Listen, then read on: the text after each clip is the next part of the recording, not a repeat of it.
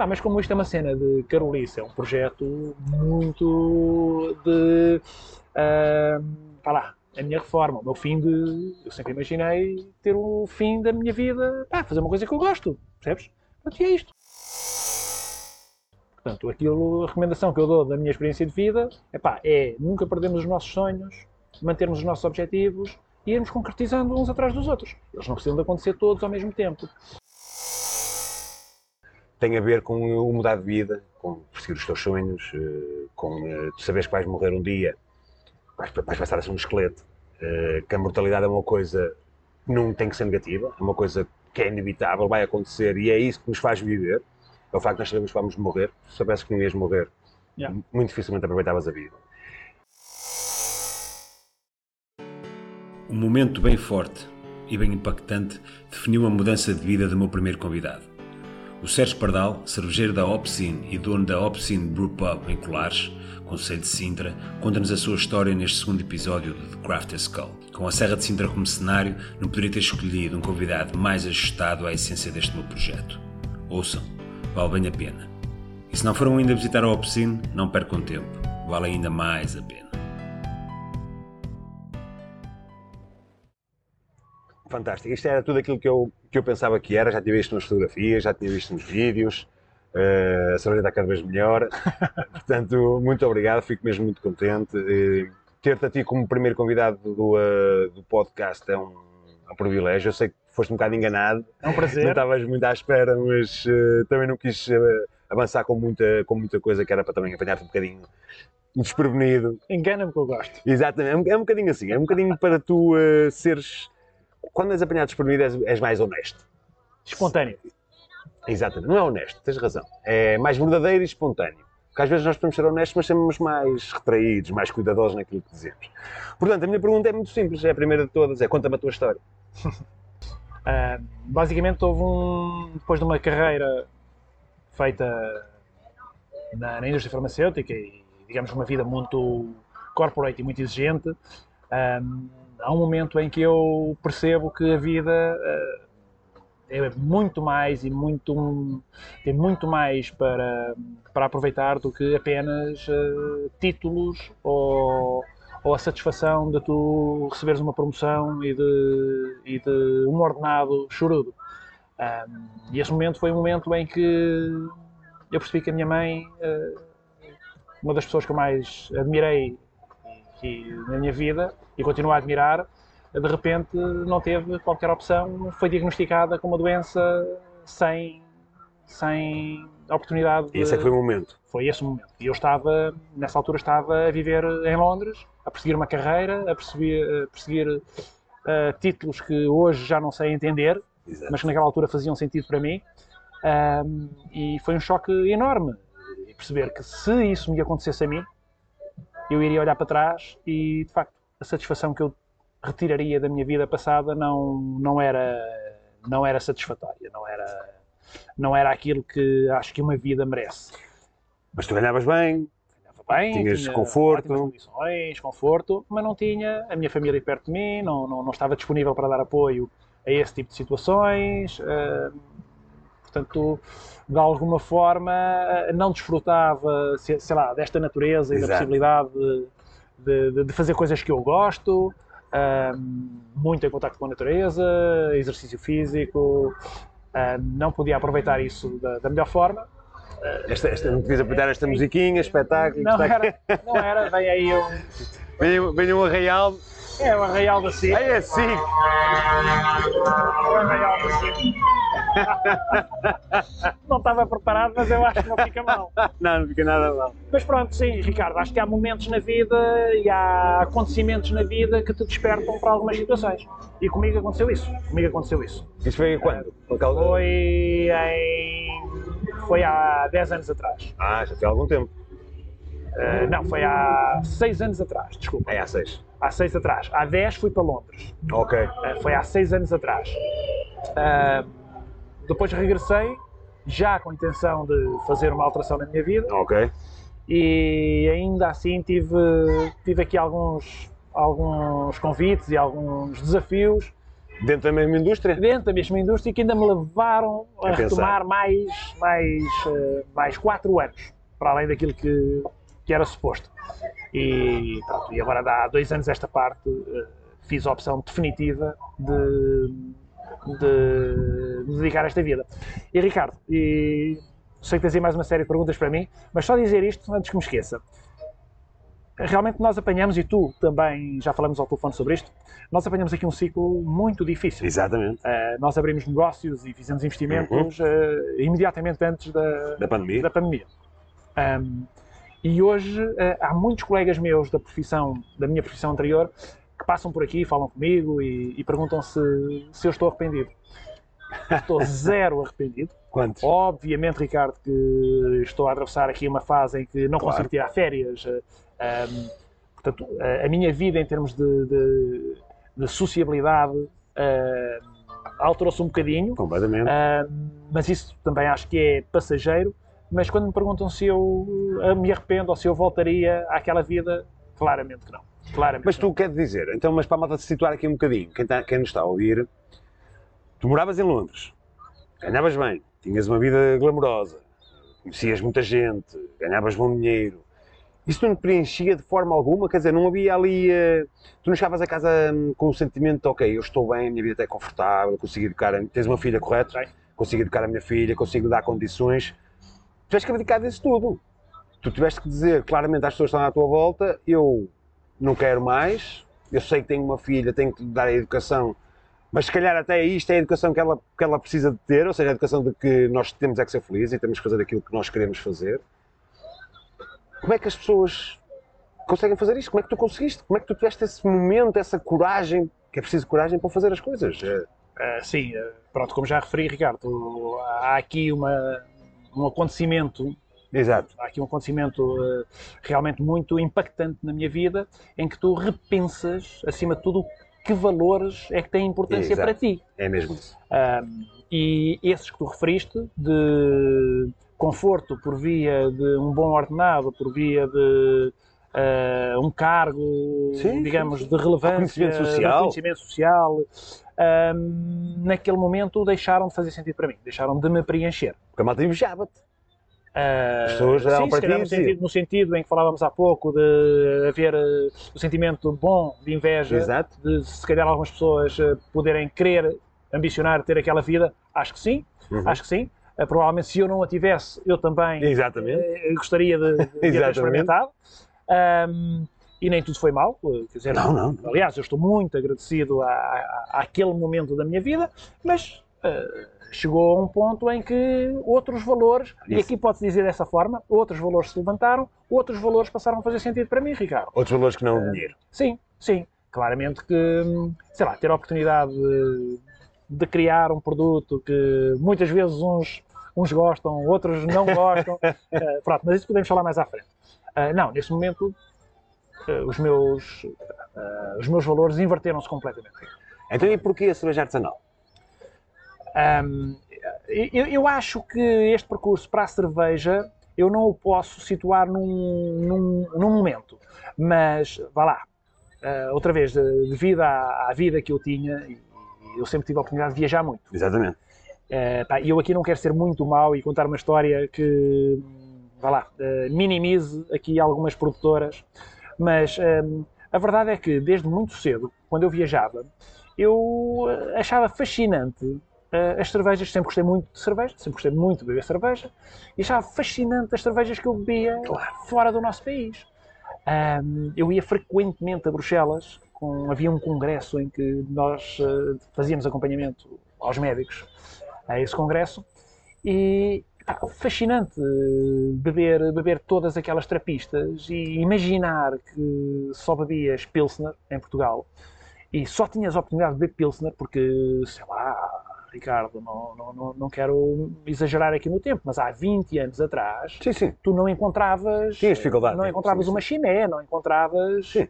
ah, não Ah, e achava fascinante aquilo quando voltava a Portugal voltava àquela normalidade sim, àquela cerveja refrescante mas que não passava muito disso. Ah, portanto eu acho que tudo começa aí nestas viagens todas que eu fiz, pá, eu adorava as cervejas belgas. Eu adorava as cervejas alemãs. E mesmo quando ia aos Estados Unidos, eu recordo perfeitamente a primeira vez que bebi uma Boston Lager da Samuel Adams. Ah, sim, sim. Pá, uma experiência fantástica. Mas, quando fui para Londres, as cervejas inglesas não eram particularmente a minha praia. Cervejas eh, menos carbonatadas Exatamente. e, Muitas cascales, essas coisas. Exatamente. Pá, e eu fiz um amigo que hoje tem cerca de 80 anos, e na, na altura já, já era muito mais velho que eu, que num momento me desafiou e me disse que me ia ensinar a beber cerveja. Ui, espetáculo. E, e aquilo ofendeu-me naquela altura, não é? Claro. Quer dizer, eu, pá, eu adoro cerveja, bebo cerveja há anos, e Sim, até ias para Bruxelas e até experimentavas umas outras cervejas, quê, tipo, que é tinha noção, disto, é? exatamente, portanto agora vem- vem-me um inglês dizer Yeah, que dizer que as cervejas inglesas, porque eu não gosto das cervejas inglesas, vai-me ensinar a beber cerveja. Pronto, mas eu realmente eh, gostava tanto do, do Rod e, e tinha, tinha um respeito tão grande com ele que combinei com ele então um dia, vamos então beber cerveja para me ensinares a beber cerveja. Pá, Ricardo, recordo-me perfeitamente, era uma noite de dezembro que eu recordo-me de ir a caminho do pub, a Red Lion, quem, quem já esteve em Londres conhece o Red Lion muito bem, e eu recordo-me de ver neve nas estradas e pensei, bolas, vou beber cerveja, vou beber cerveja agora, por acaso aprecia-me outra coisa que não cerveja, pronto. E recordo-me daquele momento em que entro no, entro no pub e de repente um ambiente frio transforma-se num ambiente super encalorado, barulhento, Yeah. ah, e estava lá o Roda à minha espera e ofereceu-me na altura, nunca mais me esqueço, uma London Pride. Ok. Uma London sei, Pride, uma sei. pint London Pride. Ahm, ele tinha uma pint London Pride que passou para um outro copo de vazio de pint que eu achei estranhíssimo. Quer dizer, para mim era absurdo a cerveja poder ser passada de um copo para o outro. Ele passa aquilo, na minha modesta opinião, aquilo ainda ia perder mais gás. Pois. Iria ser uma... Mas, por alguma razão que eu não sei explicar, naquele momento, naquele contexto, aquela cerveja foi Soube fantástico. fantasticamente. Portanto, se calhar naquele ambiente de inverno, não beber uma cerveja tão fria e tão, e tão calhar foi a melhor opção. fez todo o sentido. Portanto, eu digo isto tantas vezes a, a muita gente que, eh, como em tantas outras coisas na vida, tu teres uma experiência no momento e no contexto Faz certo toda a faz toda a diferença. diferença. E naquele momento foi o momento mais fascinante que eu tive dentro deste percurso da cerveja. Porquê?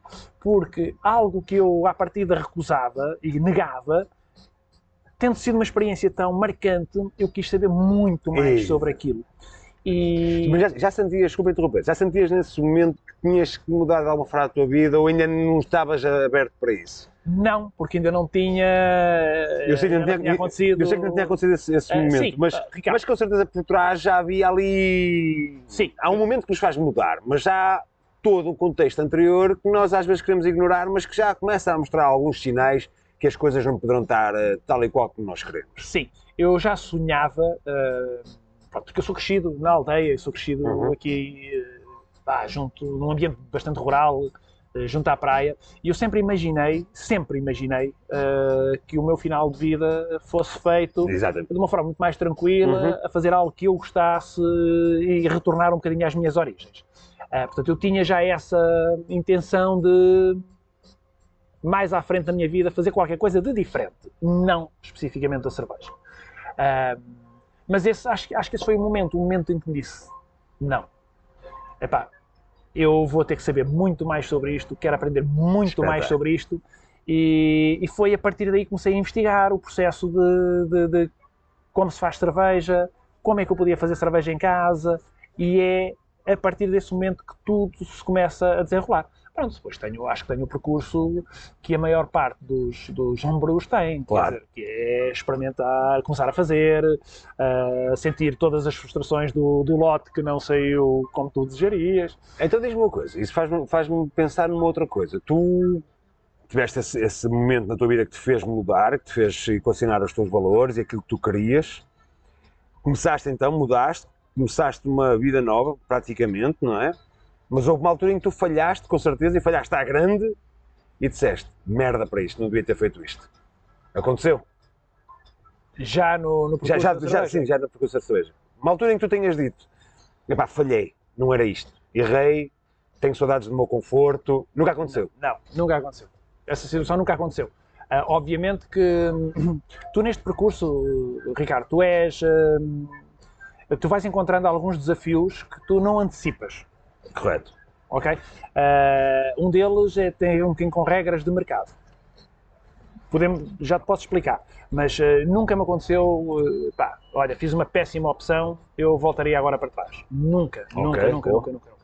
Agora, se- eu não serei completamente honesto contigo se eu não te disser que eu imaginei sempre o lado mais purista ah, e mais apaixonado deste é lado. é? Eu agora vou ser profissional da cerveja e vou fazer todas as cervejas que eu adoro fazer e experimentar todos os ingredientes e todos os lúpulos e todos, eh, todas as, as leveduras e vou fazer todas as cervejas.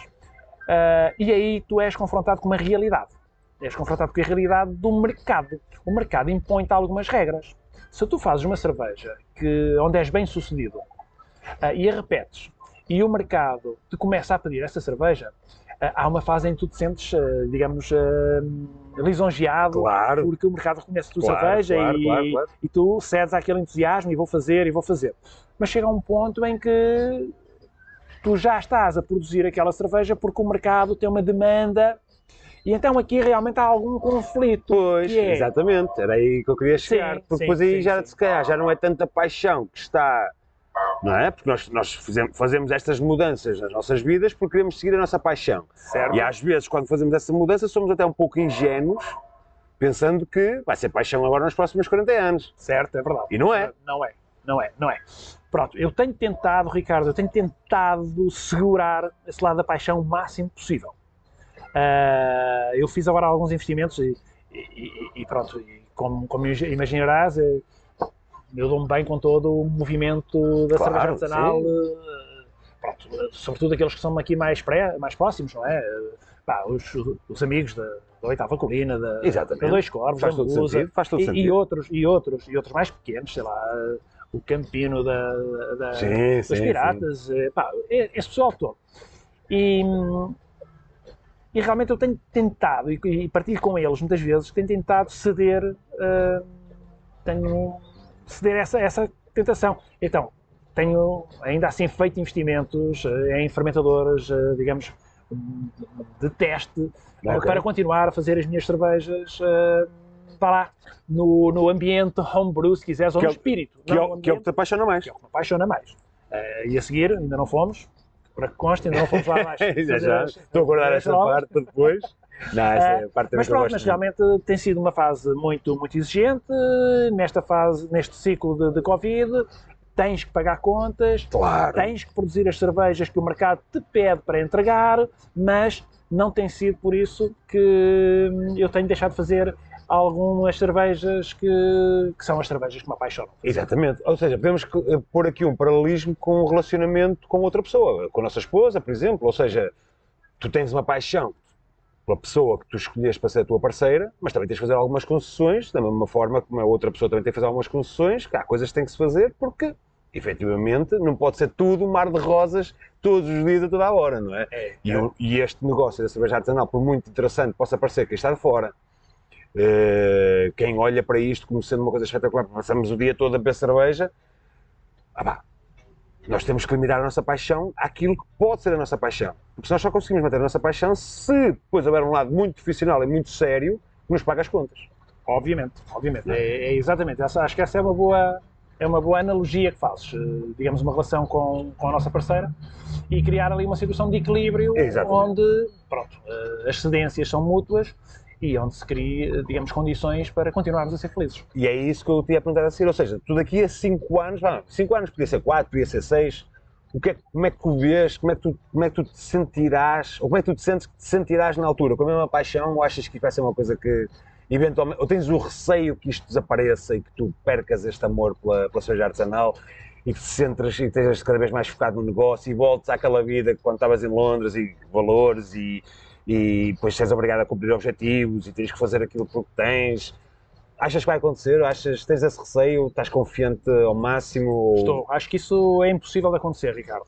Um, e o melhor exemplo que eu te posso dar neste momento de que estou a preparar esses próximos 5 anos uh, sem receio de que isso aconteça é uh, a partir de início de novembro uhum. vou-me munir de uma equipa. Uh, pela primeira vez vou ter alguém na produção ah, comigo. Muito bom, muito bom, muito bom precisamente para não criar, ou para evitar criar essa saturação de produzir aquelas cervejas, digamos, de, de, as de regulares, linha, é? as regulares, e eu continuar a ser o cervejeiro, digamos.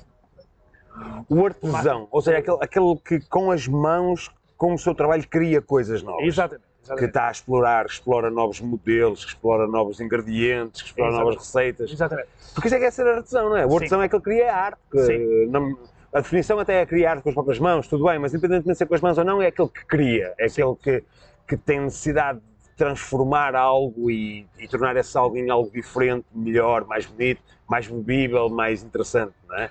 Sim, Ricardo, mas atenção, para isso ser uma realidade, hum, tu tens que criar também um modelo de negócio que te permita isso. Hum, e o modelo de negócio em que eu sempre acreditei e hoje, mais do que nunca, uh, acho que pode alimentar e sustentar uh, essa, essa paixão, é tu uh, de teres o teu ponto de distribuição. Ah. Eu acredito muito que para o meu modelo e para manter essa chama permanentemente acesa, eu preciso de ter um brewpub ou uma cervejaria ou aquilo que tu queiras chamar.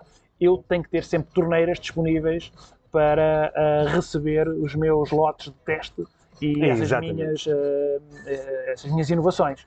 Pá, do que diz respeito a mim, e obviamente que isto não é um. Isto é um trabalho meu, o que estamos a fazer agora não é, uma, não é um trabalho da Lovecraft, mas como tu sabes, eu sou o dono da Lovecraft de, de Shop de Aveiro. Portanto, minha parte, uma das coisas que eu sempre fiz questão é de ter lá esses lotes experimentais. Inclusive, uh, tivemos agora uma cerveja que foi ganhou, ganhou ano passado o concurso das cervejas artesanais Uh, vamos ter uma outra cerveja agora daqui a duas semanas que foi lançada recentemente por uma marca muito, muito, muito, muito nova, não, não vou adiantar quem é. Ehm, portanto, nós estamos sempre disponíveis a isso. Porquê? Porque eu próprio partilho dessa paixão. Isto para mim é paixão. É completa cerveja, paixão. cerveja artesanal, o que me move aqui é a paixão. Porque pagar contas, fazer uh, cálculos a rendimentos, fazer conciliação de contas bancárias, com... Vai, não, esquece, essa parte é muito chata, é muito aborrecida, não tem piada nenhuma, desenganem-se quem pensa que isto é só fazer cerveja e beber cerveja porque não é. É verdade. Uh, mas tem que ser feito. E alguém é tem que fazer, é como eu não tenho dinheiro é para, pagar, para pagar ninguém para fazer por mim, tem que ser eu fazer. Tem que ser eu fazer. Portanto, podes contar connosco para esse apoio, apoio-te 100%, o que for preciso da minha parte, podes sempre, podes sempre contar, porque eu sinto essa paixão em ti e eu não quero que tu a percas. uh, mais importante é isso. Quero fazer uma última pergunta, uh, tem a ver com aquilo que tu fazes quando chegas a casa. E porquê é que eu pergunto isto? Uh, porque tem que haver espaço para outras coisas. Esta cerveja é uma paixão. Eu, eu, eu, sei, porque eu falo por mim, eu tenho dificuldade em desligar-me. É difícil. Provavelmente vais dormir, não é? Depois de um dia duro, vais dormir. Mas o que é que tu fazes quando chegas a. Como é que tu soltas um bocadinho desta pressão? É uma paixão, mas as, as paixões também podem ser extremamente sufocantes, não é? Podem-nos levar a um ponto de exaustão e de ruptura que pode impedir de continuares o teu sonho. Porque de repente sentes-te cansado, sentes-te desiludido por contar os resultados que gostavas de ter, tens medo de perder o teu negócio e perder a tua paixão.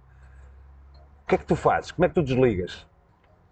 Bom, é, nesta fase é, é, difícil porque estamos a sair de um momento difícil e tem sido tremendamente absorvente. No entanto, eu chego a casa e, e tenho uma companheira que, que é espetacular e que ainda está no mundo e na indústria de onde eu vim.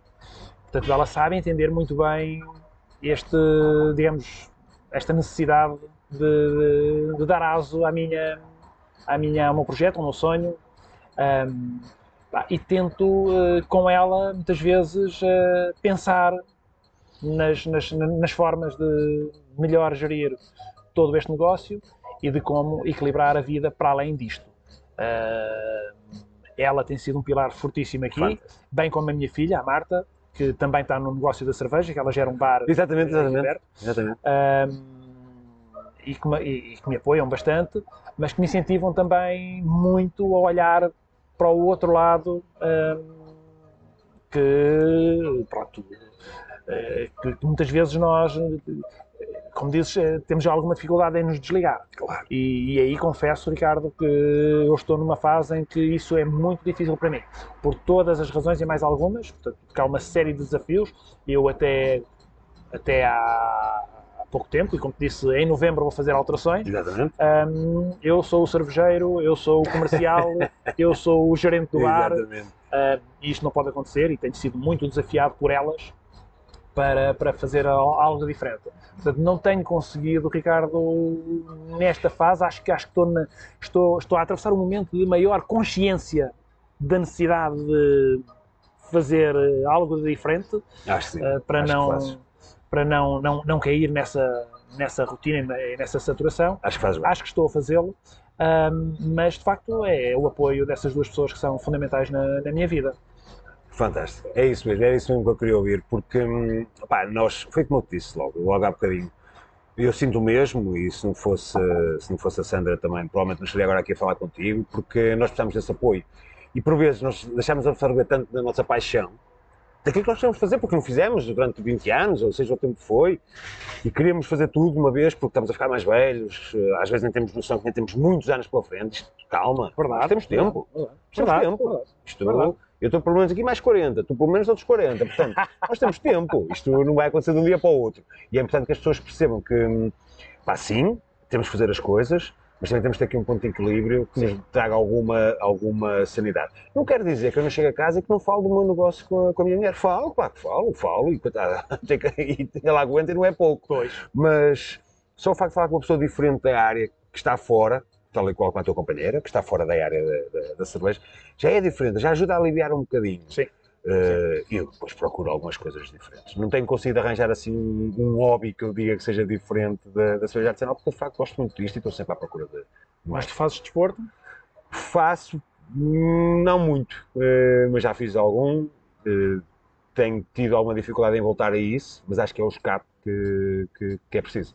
É exatamente aí que eu estou. Eu também sempre fiz muito desporto e sinto que nos últimos dois anos não consegui praticar. Portanto, o objetivo com, a- com as alterações que estou a fazer agora a partir de novembro É voltar a treinar. é voltar a O treinar. que é que é? Mas, o que é que gostas de fazer? Eu fazia muito corrida, Ok, fazia, andava de bicicleta ok. e fazia ginásio. Fazia, Pois. fazia muito, muito cycling e fazia muito bo- body pump.